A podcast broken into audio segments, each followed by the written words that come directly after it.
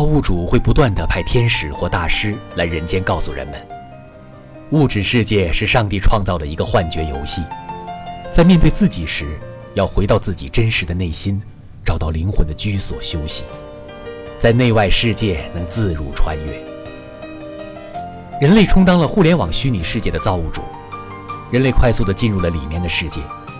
而人类同样产生了是真实的幻觉。他的亲人会拍拍他的肩膀，那是虚拟的。